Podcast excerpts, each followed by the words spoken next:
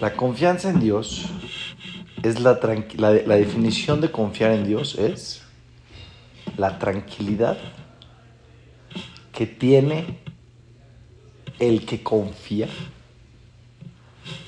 en que en el quien confía le va a responder.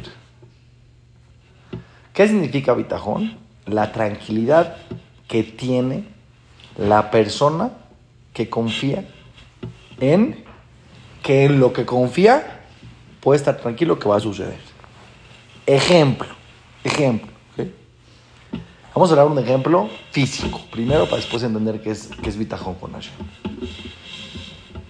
Oye, amiga, sí, necesito que mañana me traigas mi uniforme a la escuela porque si no, no me van a dejar entrar y lo dejé en tu casa. ¿Sí o no? Te vas a tu casa, te quedas, ojalá y no se lo olvide, ojalá y no se lo olvide. Voy a recordar mañana temprano porque, uff, ya la conozco, es súper olvidadiza. ¿Tienes bitajón en tu amiga?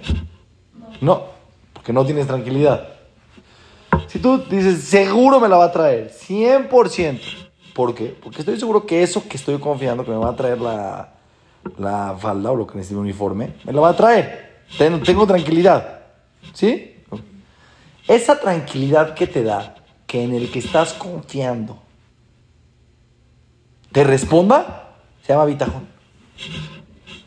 ¿Se entendió? Si no tienes esa tranquilidad, significa que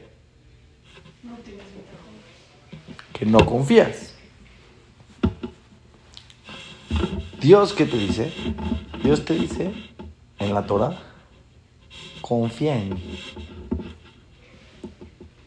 Dios dice en la Torah, tú confía en mí. Y yo no te voy a quedar mal. Está padrísima la clase, pero tiene 200 mil eh, particularidades. Como, espérame, tengo muchas preguntas. Poco a poco. ¿En qué te dijo Dios que confíes? ¿En qué va a ser lo mejor para ti? Entonces, ¿qué significa confiar en Dios? Me quedo en mi casa acostado y te confío en Dios. No, hace tu salud. Entonces dudas de tu esfuerzo, ¿no? Ok. ¿Qué se necesita primero para, primero que nada, que exista esta confianza en Dios? Dice el Jobat hay siete. Linda hace saber la clase, se la tiene que saber de memoria. Porque ya estudié el Jobat Aleabot muchas veces. No es lo mismo escucharla en la clase que aquí. Voy a decir cosas que no dije en la clase. La gente cuando trabaja su confianza en Dios cree que la confianza en Dios se trabaja confiando en Dios. Yo confío en ti. No se puede confiar en Dios por decreto. Tiene que confiar en Dios con fundamentos. Si tú tienes fundamentos, vas a confiar en Dios. Si no tienes fundamentos, no vas a confiar en Dios. Ejemplo, te voy a decir un ejemplo. Si de repente el jajam te dice, márcame y te contesto, cuando quieres, y le marcas 40 veces y no te contesta, la 41, no vas a estar tranquila que te va a contestar. ¿Qué vas a decir? Seguro no me va a contestar, ya lo conozco. Pero si cada vez que le marcaste te contestó, la número 41, ¿qué vas a decir? Me va a contestar, porque tienes fundamentos. Los fundamentos te ayudan a tener tranquilidad. Cuando no hay fundamentos, no hay tranquilidad. ¿Correcto o no? Escucha, porque la clase es una bomba atómica. Viene una persona ahorita y de repente te dice, oye, ¿qué crees? Necesito que me presten 100 mil pesos. Un señor entra ahorita. Por favor, préstame 100 mil pesos. Póngale que los tienes. Te dice, ¿me los prestas? Se me da mucha pena, pero no lo conozco. Te dice, confía en mí que te los voy a pagar. ¿Tienes fundamentos para confiar en él? No. Si decides no confiar en él, ¿estás mal o estás bien? bien. Tienes todo el derecho, al revés. El que decide confiar en él, yo diría que es un poco ingenuo, vamos a decirlo así. Ingenuo, ¿correcto? ¿Sí o no? Pero si ya le prestaste una vez y te pagó, y otra vez y te pagó, y otra vez y te pagó, y de repente la número 18 te pide, ¿qué dices? Sí, pues con mucho gusto, ya tengo experiencia, ¿correcto? Tú no puedes confiar en el que no conoces. Si Dios te dice en la Torah, confía en mí, ¿qué te está pidiendo? Conóceme. No puedes confiar en Dios si no conoces a Dios. ¿Cómo se conoce a Dios? Hay muchas maneras, pero dos principalmente. Una, analizando la creación de Dios. Cuando analizas la creación de Dios, dices, "Pero, qué grande que es Dios. Yo en la mañana me paro y veo el cielo y veo lo que soy y digo, soy muy chiquitito, chiquitito, chiquitito. Y digo, Dios es grande, grande, grande, grande, grande. Me queda, ah, me deja tranquilo. Estoy hablando con el rey del universo, que lo puede todo. Que me creó sin ningún mérito propio. Gratis. De buena onda. ¿Sí o no? O antes de nacer hiciste algo. ¿No? Oye, pues qué buena onda, así gratis. Qué buena onda. Y mantiene todos los animales que hay en el universo. ¿Tú viste conoces un pajarito que está así? Eh, Y se cae. ¡pah! Se murió el pajarito. No, ¿verdad? No. No ves así de repente. ¿Por qué se murió? Es que se le acabó la comida. El gato de la calle tiene comida. Dios mantiene, no el gato, no el ratón, no el pajarito, todos los insectos que hay en la creación.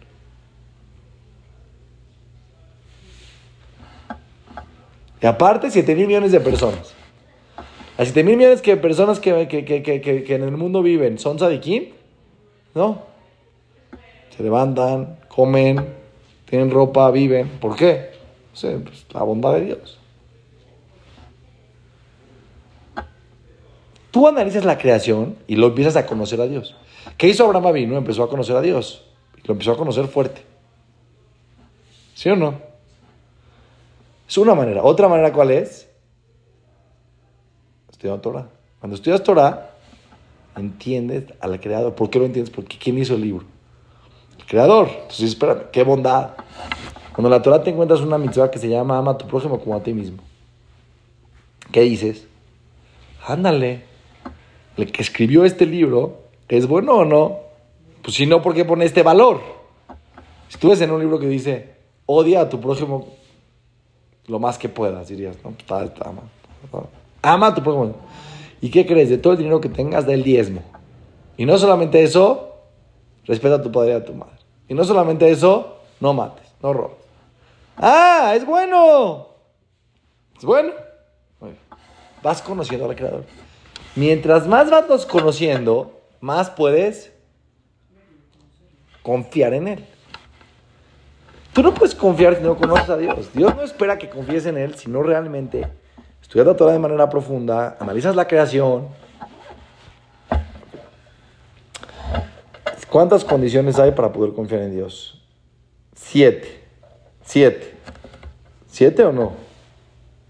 ¿Qué dicen los apuntes Siete. O seis. Siete. ¿Cuáles son las siete condiciones que tienes que trabajar todos los días para confiar en Dios? Ahí te va. La primera, para poder confiar en alguien, ¿qué, qué necesitas que tener en el otro para poder confiar en el otro? Saber que te quiere. Si el otro no te quiere, ¿puedes confiar en él? Tu amiga que tienes un problemón, que te tira mala vibra, que le dices un favor, ¿estás tranquila que el otro te va a hacer el favor? Seguro no te lo va a hacer, tienes un conflicto. Primero, para que confíes en alguien que tienes que tener, Saber que te quiere. Saber que te quiere. ¿Sí o no? ¿Cuántas veces al día piensas si Dios te quiere o no te quiere? Miles. Miles o ni una. ¿Sí? ¿Has pensado? ¿Has pensado? ¿Has pensado? Ah, te tienes que parar todos los días en la mañana y ¿qué tienes que decir a ti misma? Dios me quiere. Pero no porque te lo estás inventando. Porque estoy viva. Pues, Estoy viva porque me creo sin saber. Entonces, ¿tienes pruebas de que Dios te quiere? Entonces, tienes que agarrar esas pruebas y decir, yo tengo pruebas que Dios me quiere. Yo ya las tengo, ya las tengo, ya, ya las tengo. Ah, muy bien. Muy bien. Voy a decir algo muy importante. Esto vale millones. Muchas veces tú haces cosas te sientes culpable. Y entonces dices, Dios ya no me quiere porque no me porto bien. ¿De qué se ríen? Entonces, cuando la persona hace algo que no está bien, se siente con mucha culpa. Dice, ay. Y él mismo, una parte de su mente, lo juzga. Tú tienes una parte de ti que te juzga a ti. Y hay veces nos juzgamos muy severamente. Ya, soy lo peor. Ya, ¿eh? no importa, los pensamientos que lleguen a la mente. Y después se lo aventamos a Dios. Ya, seguro Dios ya, ya no me quería. Sí me quería mucho ayer. Pero ya hoy, ya, después de lo que acabo de hacer, de verdad ya no me quiere nada. Entonces voy a rezar y digo, no, ya, ¿para qué? Es igual Dios ya no me quiere. Voy a hacer una mitzvah, no, pues ya, igual Dios ya. Ya, ya, ya. Después de lo que acabo de hacer, después de la travesura que acabo de hacer, ya no se puede. Voy a explicar una cosa. ¿Tú crees que tu papá, tu papá de carne y hueso, cuando te portas mal, ya no te quiere?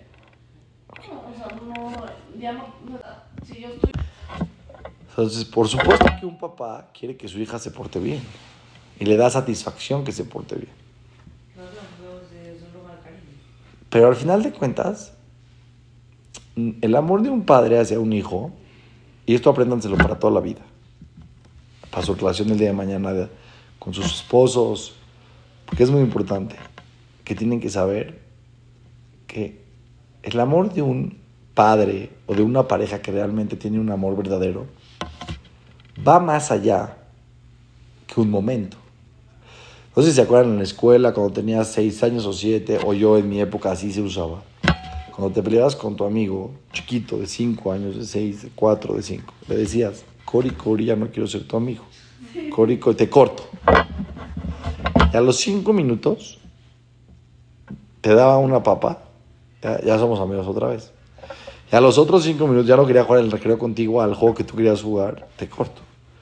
Eso es un niño de cinco años, en el que su percepción de una relación y de un vínculo puede romperse por la cosa más ínfima y se puede reconstruir por la cosa más ínfima, porque es un niño. Pero un padre hacia un hijo, el amor no depende de un comportamiento de un momento. No depende. Va mucho más allá. Le duele que te portes mal, sí. Le incomoda que te portes mal, sí. Le hubiera gustado que te portes bien, totalmente. También en una pareja, ¿no? También en una pareja. Llegó tarde tu, tu, tu, tu, esposo un día. Ya, me divorcio. No, no puede ser que dependa de algo que no salió bien. No puede ser, correcto, no puede ser. Ahí hay cosas que pueden ser muy graves que pueden romper una relación, porque es demasiado grave lo que hizo, ¿sí? Pero no por lo que hizo, por lo que representa. Pero eso es una pareja. El amor de un padre a un hijo está más difícil. ¿Por qué está más difícil? Porque el amor del padre no depende tanto del comportamiento del hijo, sino de un, de un fact, de un hecho. ¿Cuál es el hecho? Es tu hijo que nació de ti. Se acabó. Eso te da el bonus más grande. ¿Sí o no? El bonus de ser, de que tu papá te quiera, va muchísimo más allá de que te portas bien, si haces la tarea. ¿Cuál es tu bonus número uno? Ya, punto. Ya, ¿no? Ya. Ahí tienes el bonus número uno. Después se complementa y se complementa y seguro que el papá va a estar muy contento y como tú dices, su reacción es a ti. ¿Cuál es el bonus número uno de Dios hacia ti? pues que él también te cree. Ese es tu bonus número uno. O sea, que si te porque te quiere, que Ya. quiere que estés acá. Ya. Y él sabe que te vas a equivocar. Ya. Entonces el bonus número uno. Después hay muchos bonus, ¿no? Después sí, sí, Dios dice sí. Quiero que te portes bien hay veces un padre tiene que poner límites para que el niño entienda, pero por el bien del niño. Pero, pero no es porque el papá quiera, por el bien del niño. Seguro que Dios a veces tiene que mandar a la persona, a veces una sacudida para que la persona, hey, hey, regresa al camino y ponte las pilas, ¿qué quiero de ti?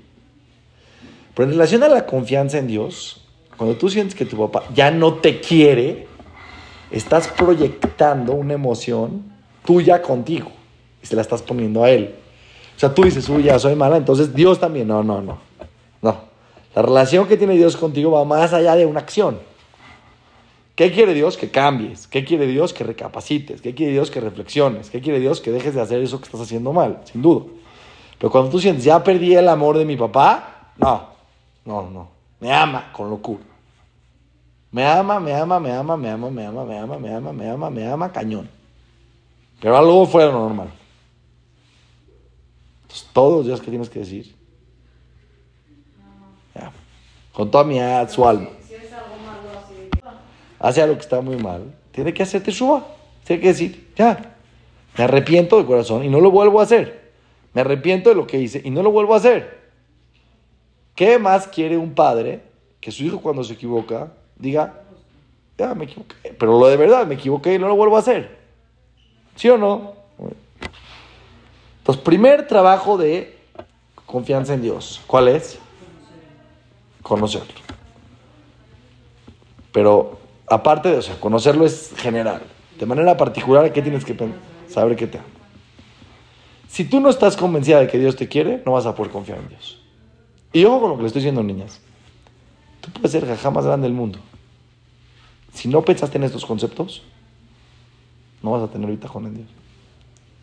Puedes estudiar toda, todo el día. Pero si tú no piensas que Dios te ama, ¿cómo confías? ¿Qué dices? No, pues no me quiere. Si no te quiere, puedes confiar que va a ser lo mejor para ti. No. Entonces, confiar en Dios no es un concepto que es una palabra, es un proceso. Y en ese proceso tienes que pasar por saber que te quiere. Y me voy a adelantar a un punto, que es un punto, es el sexto, pero me lo voy a adelantar. Tienes que saber que todo lo que te da Dios en la vida, te lo da por pura bondad de Él, no porque te lo merezcas. Ojo, la ecuación de estas dos funciones no es si Dios me ama incondicionalmente, sin cosas, sin condiciones, y me da por bondad, ah, pues puedo hacer lo que quiera, porque igual me lo da, o sea, por Él, y me lo da porque me ama, ¿no? Pero entonces ya no. Existe en el mundo un comportamiento que se llama midá que negues midá, que es con la vara que midas serás medido. Pero es un comportamiento que tiene mucho rajamín también. Si fuera solamente con la vara que midas serás medido, entonces una persona que dice una sonará se le quema la lengua. No vemos qué pasa eso, ¿verdad? Y no vemos tampoco que sucede que una persona que le da una tzedaká al pobre se gana la lotería, ¿verdad? El mundo no son maquinitas, no son botoncitos. ¿Sí? Muy bien. Existe un comportamiento de midá que es midá, porque es la forma en cómo Dios se comporta con el mundo y sería una clase por sí misma, cómo Dios en el mundo se revela. Porque se revela de esa manera en el mundo, porque tú dices, ah, mira, ¿sí? Paró, hundió a todos los niños en el agua, ¿y cómo se murió? Ahogado en el mar. Hay una relación en un comportamiento divino, ¿no? También, para bien. Vemos muchas veces en la Torah donde una persona hace algo bueno y en relación a eso bueno que hace, recibe algo directamente proporcional. Ejemplo, la Torah dice que Abraham vino, fue y le dio agua a los, dice la Torah, todo lo que Abraham vino hizo con los invitados, Hashem hizo con el pueblo de Israel cuando salió de Egipto. Él fue, le trajo de comer pan, Hashem les bajó man del cielo. Él fue, les llevó agua, les trajo un pozo que los acompañaba por el desierto. ¿Por qué? En relación a lo que hiciste. Pero vamos a ir un poquito más allá.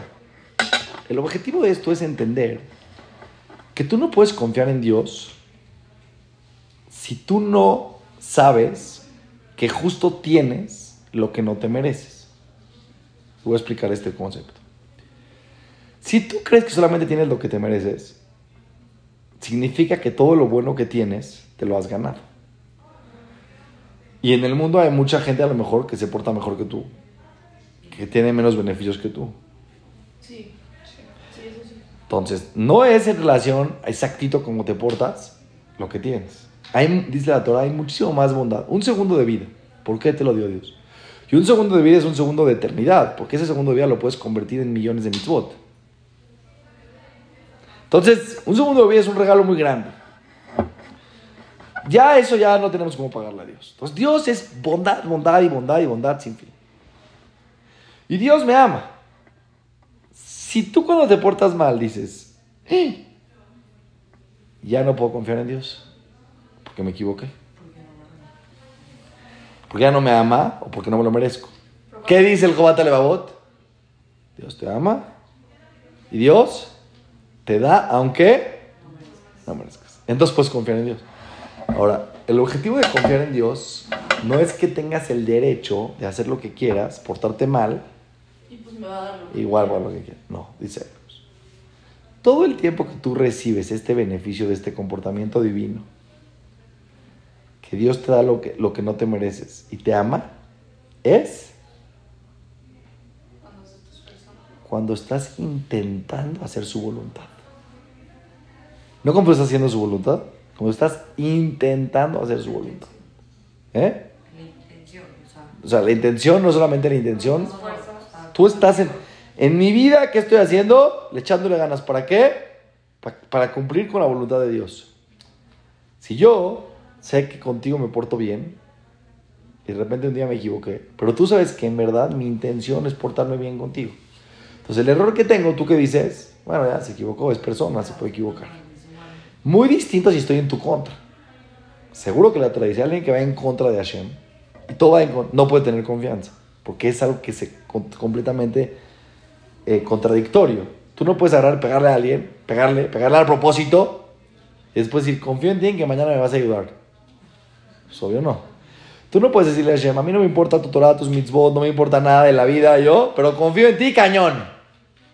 No, confíes- no puedes confiar en mí. Si confiarías en mí y sabes que dependes de mí, le echarías muchas ganas. ¿Para qué? Para hacer mi voluntad. Pero Dios dice, mientras estés en el intento, recibes el bonus de que te doy aunque no te merezcas y de que te amo. O sea, y de cosas chiquitas que vayas, o sea, de poco a poco. Con esto, niñas.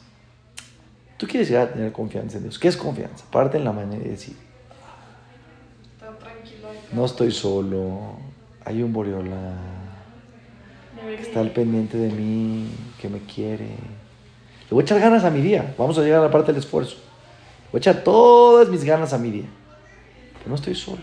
Hay un Boreola que está conmigo, que está con mi esposa, que está con mis hijos. Uno de los principales limitantes para confiar en Dios es tu propia cabeza, que te sabotea. Jaime Tobin. ¿Y qué te dice? Pero si no. Pero, pero, pero si yo no me porté bien. A ver, la confianza en Dios es no en ti, en Él. ¿Qué es la confianza en Él? En que Él está al pendiente de mí. Porque Él es bueno. Porque Él me quiere. No tiene que ver conmigo. Yo intento hacer mi esfuerzo y intento hacer mejor. Pero Él, Él, que está ahí, que me ama con toda su alma y que quiere lo mejor para mí, Él, ese, me ama y me da aunque no me merezca. Y en ese yo confío, en Él. No en mí, no en mi inteligencia, no en mi tzidkut. Seguro que quiero ser tzadeket y seguro que quiero ser mejor persona cada vez, pero no me, no me apoyo en mí. ¿Cómo? Porque también te puede pasar al revés. Haces una mitzvah y dices, Ya, Hashem, ahora sí. Esta estuvo durísima. Tenía unas ganas de decir la sonará. No dije. Hashem, quiero los millones en la cuenta ahorita. No, yo igual hago mitzvot. Igual me porto bien.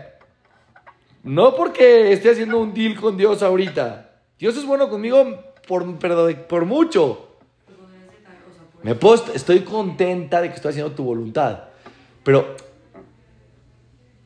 Dios me da, es, es, ese pensamiento es un pensamiento riesgoso. ¿Por qué? Porque cuando te portes mal, o cuando no cuando te portes mal, cuando no creas que te portaste tan bien. Cuando todo lo, cuando haces teshuva al principio, todo lo mires así muy, me porté bien, yes. me porté mal, chin, me porté bien, soy un campeón, no, ah, soy lo peor, no, soy lo mejor. Estás todo el tiempo en este proceso de, de, de- de altibajos.